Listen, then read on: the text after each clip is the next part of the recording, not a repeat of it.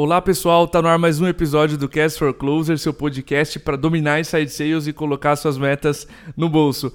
O tema de hoje é comportamento de liderança em vendas. E a gente trouxe o Felipe Neff, ele é Head of Sales da Smart Talk. Continuamos nossa sequência de trazer talentos, VPs experientes aqui que estão mandando muito bem no Brasil.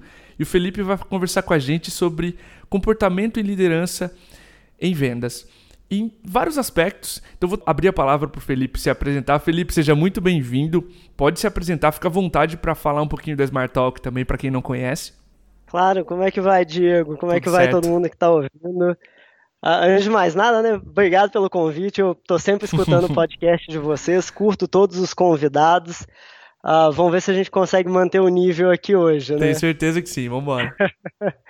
Mas, bom, só para quem não conhece a Smart, quem não me conhece, só para ter uma visão geral, basicamente a Smart Talk é uma empresa que nasceu aí há cinco anos para fazer slides bonitos.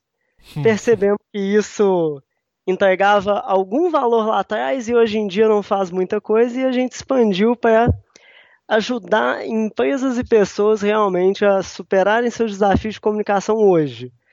Então a gente tem uma metodologia Legal. patenteada onde a gente ajuda pessoas a desde montar um bom roteiro de uma apresentação até como estruturar um pitch de vendas, um pitch de investimento, como participar de uma coletiva de imprensa. Basicamente, sempre que você está tentando passar uma ideia para alguém, vender uma ideia para alguém, a gente consegue ajudar de alguma forma.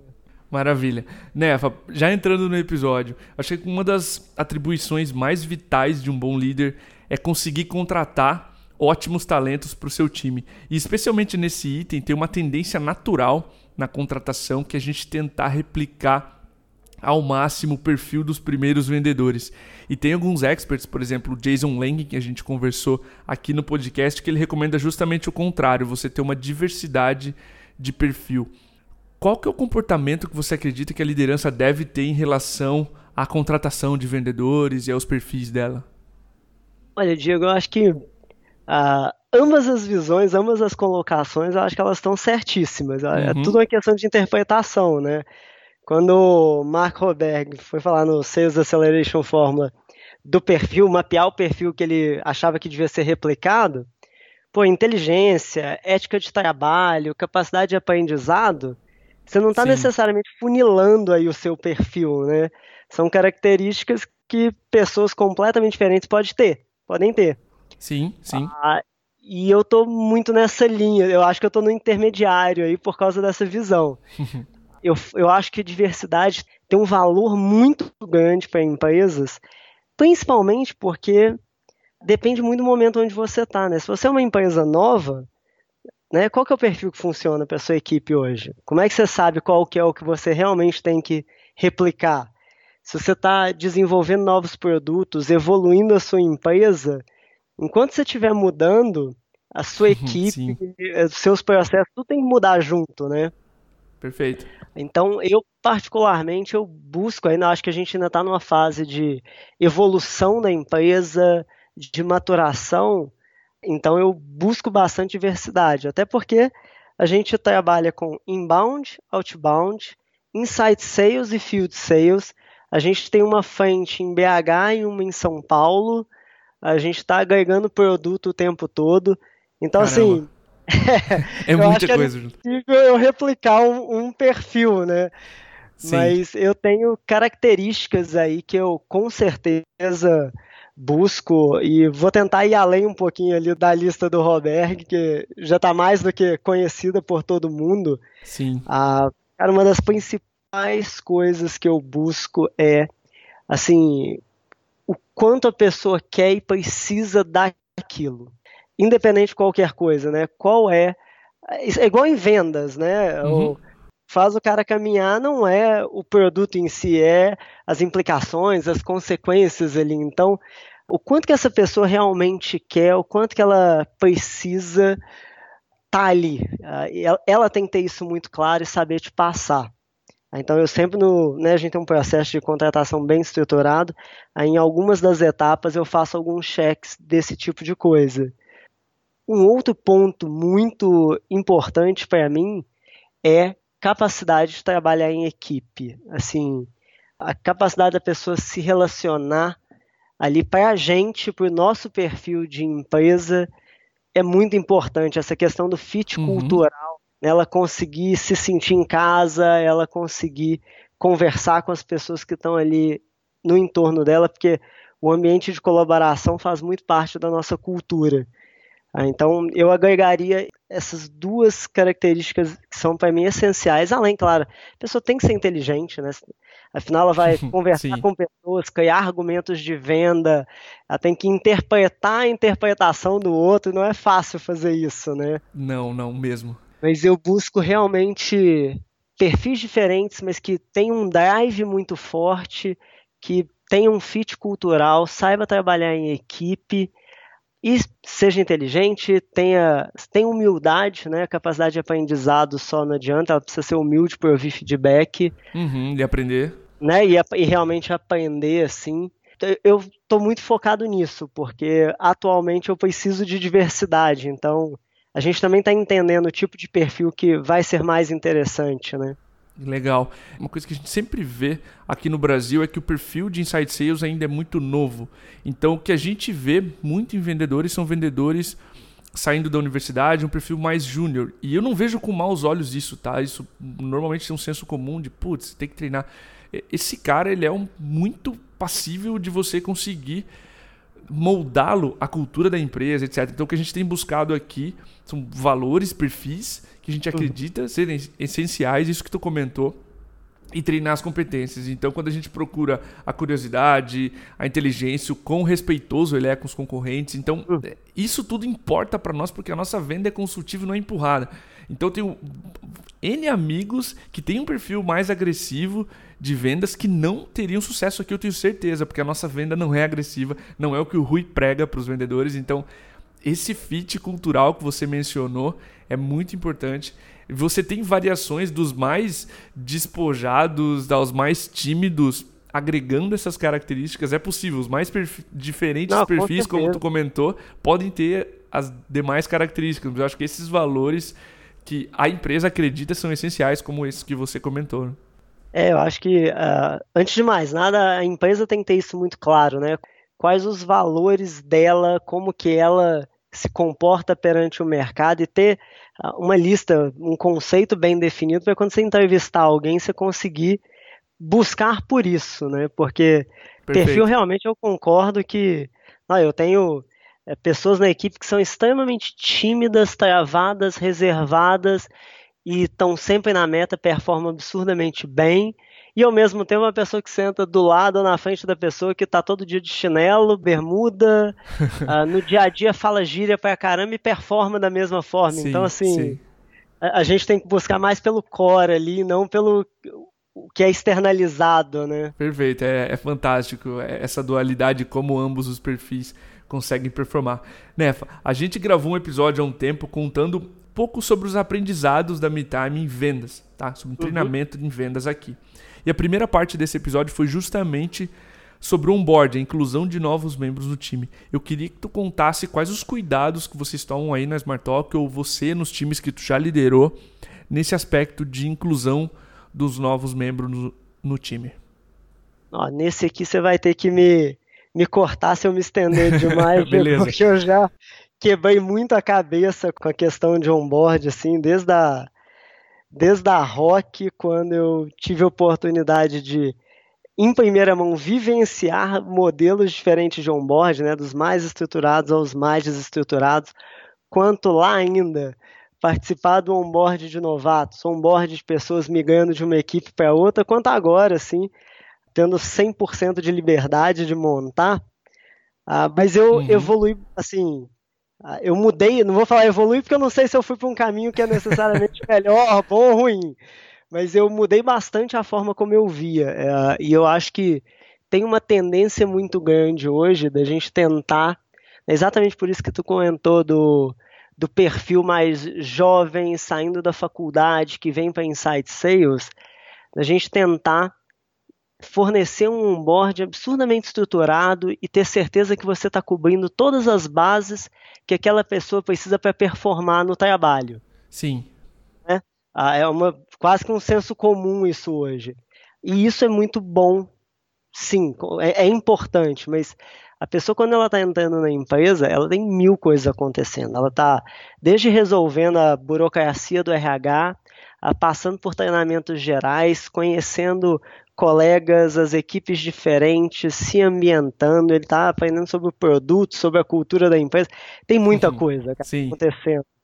E quando a gente tenta abordar tudo de uma vez, ah, você junta essas mil coisas acontecendo com a capacidade limitada que tem de absorver conteúdo em um determinado momento, ah, com toda a complexidade que hoje um processo de vendas tem, e na minha opinião é, vamos falar assim, a fórmula para o provável fracasso. Sim.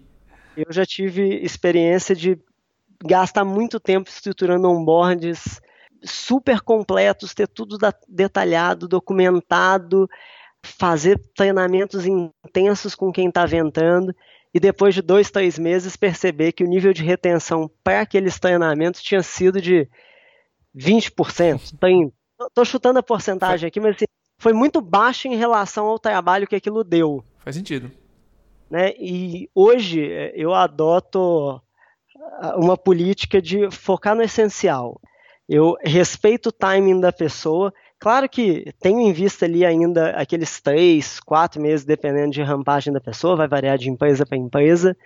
Então, isso está sempre em vista ali, mas a forma de fazer, hoje eu abordo ali o essencial mesmo. Eu foco bastante na empresa, bastante no produto, bastante no perfil de clientes. Em relação ao processo de vendas, eu foco no macro de cada etapa. Legal. Isso é uma, uma dica importante. É, eu não, eu não aprofundo tanto em cada uma, eu não já vou direto para treinamento de objeção, ah, de fazer isso, como fazer aquilo. Não, eu foco no básico, ah, com bastante participação, não é uma sala de aula, é muito mais uma mesa redonda, né, fazendo as pessoas discutirem e pensar. Total. Até para né, ela ir chegando às próprias conclusões e ela ganhando a confusão de que ela entende sim, ela já sabe coisas que ajudam ela naquele trabalho, isso faz com que ela ganhe confiança mais rápido. E aí, para dar um choque de realidade, você manda eles para a prática o quanto antes, uh, sem apego com leads ou oportunidades. Eu sei que às vezes a gente não tem tanta lead quanto gostaria, mas não tem como evitar, a pessoa vai errar. Sim, sim. Uh, é nesse erro que eu suporto o resto do meu onboard. Ah, eu deixo com que as pessoas sintam primeiro a necessidade de determinados treinamentos. Comece, né? Sabe quando aquela pessoa chega para você e fala, cara, eu não, não aguento mais escutar que o prazo não me atende ou que o preço está muito alto. Ah, seja qual for a objeção. Né? Sim. Essa é a hora que a sua equipe está mais propensa a absorver cada vírgula que você falar. Legal. Ah, eu faço um, um onboarding essencial ali no começo, mas já tenho programado de ao longo de um mês e meio depois e fazendo treinamentos semanais, às vezes duas vezes na semana, ah, para ir tocando nesses pontos mais avançados, revisitando detalhes sobre as etapas que você passou de forma macro, porque eles têm um sim, processo um pouco mais orgânico de onboard, não é toma aqui tal conhecimento, vamos lá colocar em prática. Não, faz total sentido. Aqui a gente aproveita essa, essa tua dica exatamente para fasear o onboarding. Exatamente o que tu comentou. Não vai todo o processo. Ele passa uma semana ouvindo calls, treinando só ligação de conexão. Depois ele passa para ligação de diagnóstico, como faz, etc. Então a gente vai conduzindo esse rep novo e por duas semanas ele não pega no telefone. Aí ele já começa a ouvir calls dos vendedores, já começa a entrar nas calls, entrar nas demos, ajudar o vendedor a fazer a venda, o team selling, e, e começa a sentir um pouco do processo comercial, que é isso que tu comentou. É, eu acho que faz total sentido, assim, mas um outro ponto importante, uh, eu acho que eu vou extrapolar um pouco a pergunta, lembrando que o nosso tema principal aqui é comportamento de liderança. Sim. É, na questão do onboard, uma coisa é esse onboarding técnico, né? Você fazer a pessoa se situar em termos de trabalho. Mas eu acho que para a pessoa performar bem, existe todo um outro lado, né? É, de Sim. formação de equipe, de ambientação da pessoa, que é responsabilidade do gestor, do líder, né, da figura que está ali à frente daquela equipe, de garantir que vai acontecer da melhor forma possível, né? Porque isso vai impactar na sua cultura lá na frente. Maravilha, maravilha. Faz total sentido. Venda. Surgem palmas aqui, desculpa, pessoal. É, Nefa, depois desse onboarding, a gente precisa cuidar da evolução desses vendedores e tentar garantir que eles batam a meta, enfim, sejam promovidos e alcancem seus objetivos. O que, que você acredita que é essencial durante essa etapa de evolução dos vendedores e o que, que você recomenda para a audiência em questão a comportamento da liderança na direção da evolução dos vendedores? Olha, se eu, se eu tiver que funilar aqui em pouquíssimas coisas, Diego, uhum. acho que uma das principais seria você precisa efetivamente conhecer as pessoas no seu time. Sim. Né?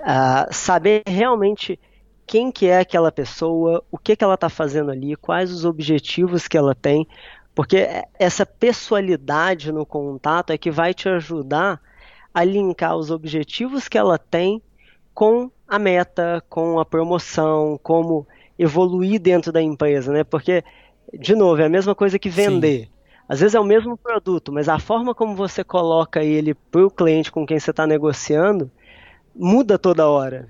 Perfeito. É, e quando você tem uma meta, um caminho de promoção, né, objetivos ali que a empresa precisa alcançar, ah, muitas vezes você precisa adaptar isso para aquela pessoa. Você precisa que ela enxergue da forma que faz sentido para ela. Então acho que sentar com a pessoa logo no primeiro dia, primeira semana dela, eu costumo na verdade fazer depois do onboard eu deixo passar uma semana e aí eu chamo a pessoa para um bate-papo eu e ela, como se fosse um one-on-one, mas 100% focado em fazer perguntas ali para ela, bater um papo, explorar um pouquinho mais sobre ela, sobre família, Legal. tudo.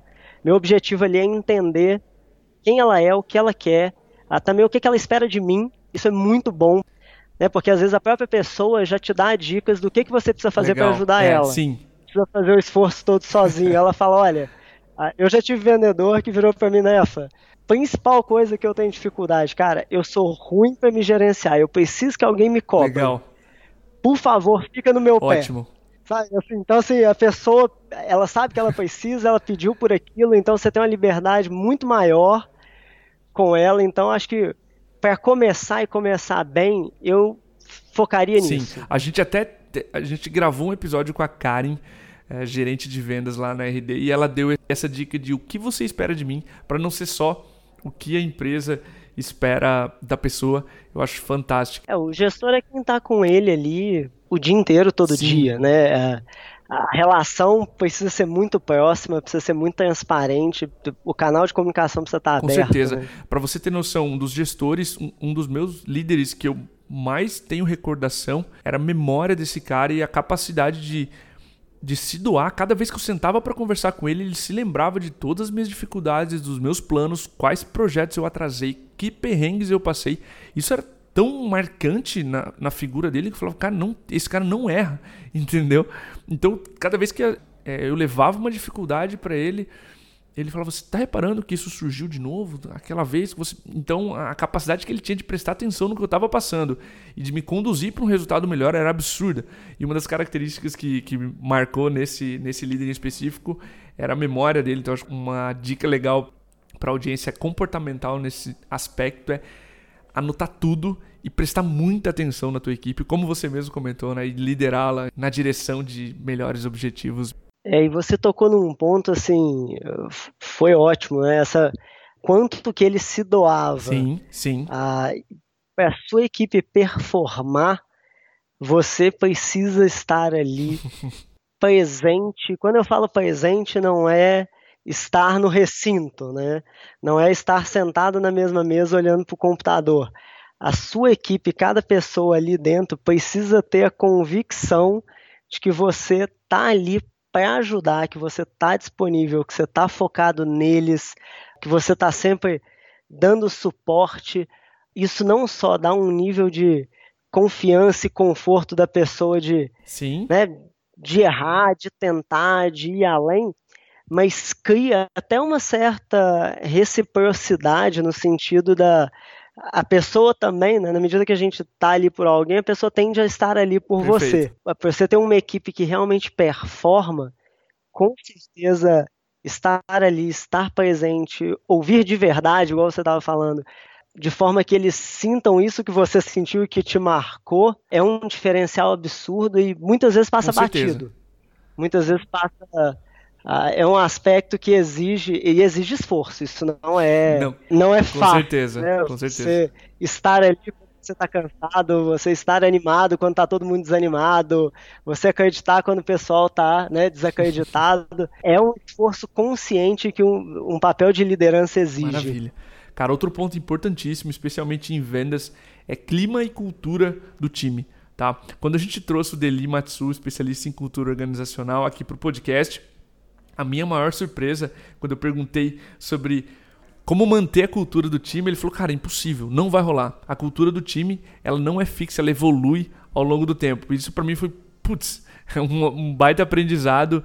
E como é que você cuida, Felipe, desse aspecto de clima e cultura nos times que tu gerencia? O que é mais importante no meio de todas essas mudanças? Putz, é, eu, eu concordo demais que ah, mesmo em um time que não está crescendo, a, a cultura e o clima eles são completamente flutuáveis, né? Porque as pessoas ali dentro Sim. mudam, evoluem, aprendem coisas, passam por frustrações e isso transmite no ambiente. nesse contexto todo, uh, o principal para mim é o líder quer você queira ou não, você é a peça mais estável e constante de um time. Uhum. A cultura ela é um, ela é um conjunto, sim. Você não constrói uma cultura sozinho. Sim.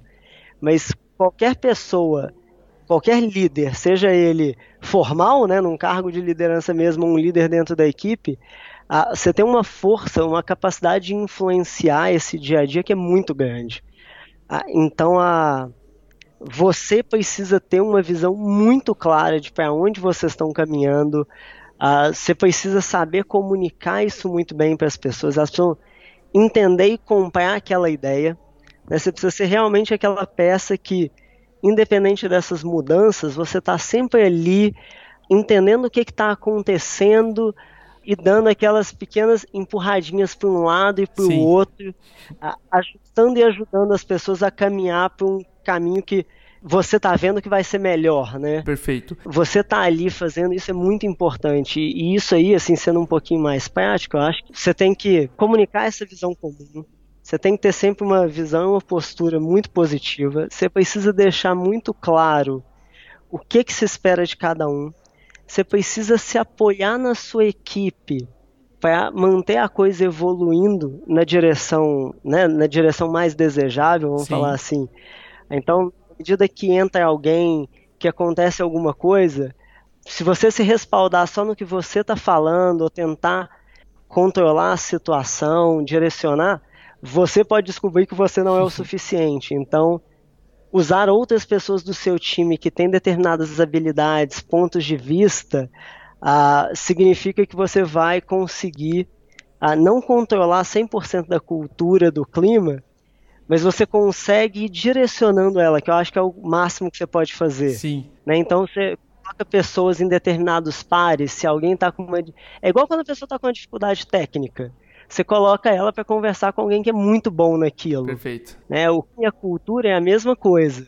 Você precisa fazer esse papel de coordenar ali nos bastidores, de saber brincar com as pessoas, saber conectar elas, fazer cada um ver o que o outro tem de ponto positivo, ressaltar isso muito bem, né? Você tem uma característica que você acha que é fundamental, pô, você está valorizando ela. Uhum. Na hora que tem uma reunião, menciona isso, você usa de exemplo, você precisa deixar à vista esses campeões, essas características, para os outros entenderem, putz, é realmente isso é um diferencial. Faz sentido.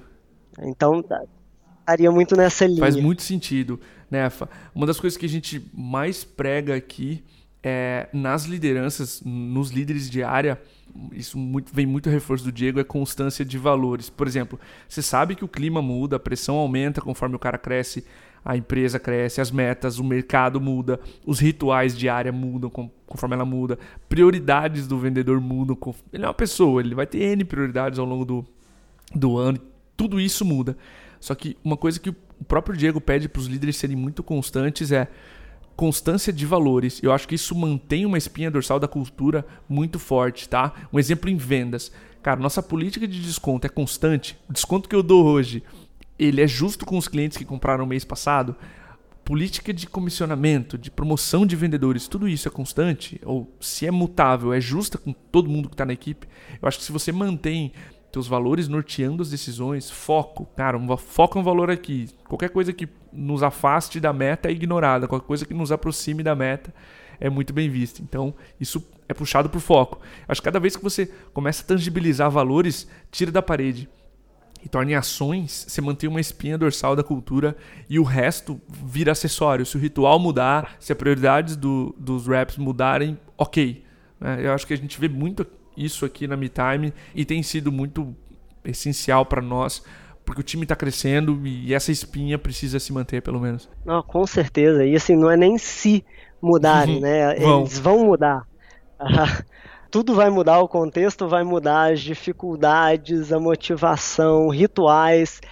E você realmente precisa manter uma certa coerência de valores aí, até para você saber para onde que você vai mudar esses rituais, né? Qual que vai ser o mais adequado agora, tendo em vista um determinado tipo de clima que você quer ter, né? Colaborativo, positivo, ah, onde todo mundo tem espaço, se respeita, onde todo mundo foca em resultado. Então, assim, você tendo esse norte, ah, o resto todo vai mudar. Você só vai precisar ficar ali ajustando para garantir que você está criando o ambiente mais adequado para aquele momento. Maravilha. Eu acho que é, é um trabalho que nunca acaba. Concordo assim. contigo, não é constante também não acaba. Nefa, o, antes do último ponto desse podcast, eu queria citar duas estatísticas para você e para a audiência. A gente pesquisou e viu que 75% dos funcionários consideram seu líder a pior parte do seu trabalho, olha isso. E 65% delas preferiam ter um novo líder do que um aumento salarial. Eu acho que isso tem muito a ver com o comportamento da liderança, postura, né? O assunto da nossa última pergunta. Quais os principais erros que tu vê e ou tu mesmo já cometeu e os aprendizados que teve sobre postura adequada de liderança? Ó, primeiro, eu espero que ninguém na minha equipe tenha respondido essa pesquisa aí, hein?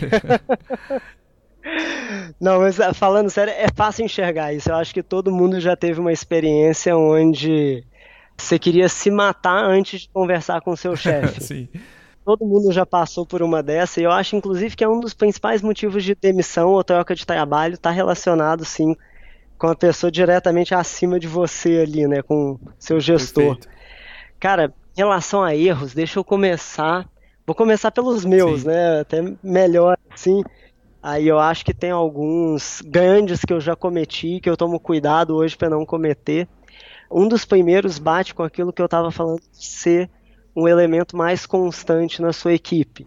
Uhum. Né? A líder, em geral, você está numa posição onde você tem que intermediar milhares de pontos de vista da sua equipe dentro dela mesma, sua equipe com outras, de outros gestores, dos gestores com a liderança da empresa. Ah, né? Você geralmente está num onde você tem que negociar o tempo todo com todo mundo. Isso significa também que você é uma das pessoas mais expostas a todo tipo de problema.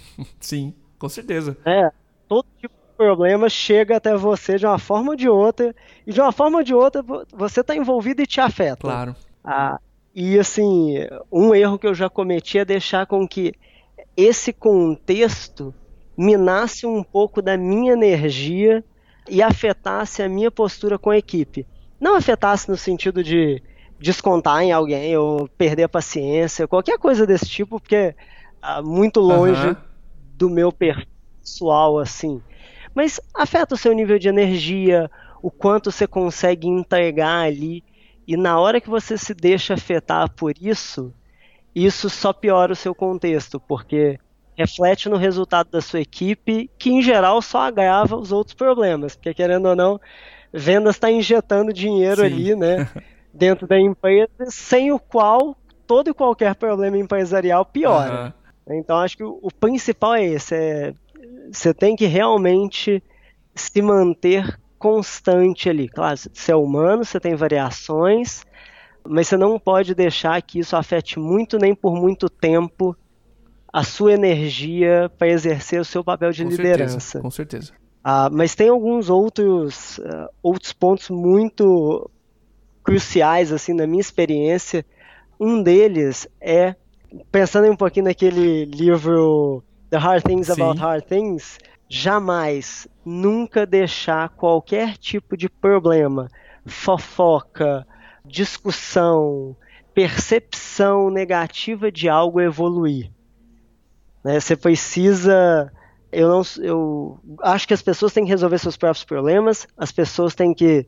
Né, você tem que ajudar elas a fazer isso da melhor forma, mas um líder é um líder e você tem a responsabilidade de intervir em determinadas Sim, coisas. Perfeito. Quando tem algum tipo de problema, a percepção negativa de algo, entre outro time, entre colegas, o seu papel de liderança é resolver esse tipo de coisa, é resolver conflitos também. Sim. Quanto mais você deixa aquilo evoluir, pior e mais sistêmico fica. Então você precisa intervir o quanto antes, e isso inclui ah, as famosas maçãs podres, né? Se você tem uma pessoa no time que é um detrator, ah, o quanto antes você identificar essa pessoa e conseguir de duas uma, ou trabalhar com ela para ela deixar de ser, ou até mesmo cortá-la do time, melhor. Sim, mais rápido, um, inclusive, né? Com certeza. Um dos erros que eu já cometi foi demorar tempo demais para cortar alguém que não deveria estar ali por diversas pequenas razões, mas que somadas afetavam o desempenho da equipe e a dinâmica da Legal. equipe. Faz sentido. Acho que esses dois, esses dois eu vi que, assim, na minha experiência, atrapalharam muito. Agora, em relação a erros que são comuns de ver e que eu acho que, infelizmente, a gente vê muito acontecer, Sim. é principalmente em relação a essa estar presente. Parece simples, parece fácil, mas estar ali e se importar é muito raro. Inclusive, é, é fácil você ver, é só você olhar no final do mês se o seu gestor, né, se os seus líderes de vendas ali, eles são os últimos ou os primeiros ou intermediários a ir embora. o quão mais cedo ele for embora no final do mês, é o quão menos ele está ali de verdade para a equipe dele e os resultados. Porque se ele está saindo na metade do dia e tem alguém da equipe dele que está ralando para tentar puxar mais alguma coisa. Tem algo errado. Tem, tem algo, algo, errado, errado, com certeza. Tem algo errado, cara. E, e é muito comum. Você vê o pessoal saindo. E, e, e, assim, tem lados, né? Você entende, a pessoa às vezes o time não vai bater a meta e ele tá frustrado, mas, cara, se tem alguém do seu time que ainda está ali, você tem que estar ali, porque em geral essa pessoa vai precisar de alguma ajuda. Perfeito. Eu lembro de um post do Jason Lankin que eu li, ele dizia assim: CEO, você não precisa ser o último a sair da empresa todos os dias. Não precisa. Tem uma hora que você vai ter que parar de fazer isso, inclusive exceto o final de quarto, ou exceto o final de mês. Aí você tem que estar tá lá do lado de todos os reps, virando os deals que eles não conseguem virar, falando com os clientes que eles não conseguem falar. Essa é a sua hora de estar presente, estar por perto. Isso me marcou, cara. Porque a gente tem uma cultura de, de muita doação para a empresa, a gente trabalha horrores aqui. E a gente sempre se policia em, pô, não, não precisa ser o último a sair todos os dias. Eu, eu tenho o costume de abrir a empresa, 7 e meia, 8 da manhã. Mas esses momentos são chaves, assim. Dia 27 hoje, como por exemplo, a gente está gravando esse podcast, tem venda acontecendo, o VIP tá na área, tá todo mundo no telefone. Então eu acho que presença é essencial. É, e presença.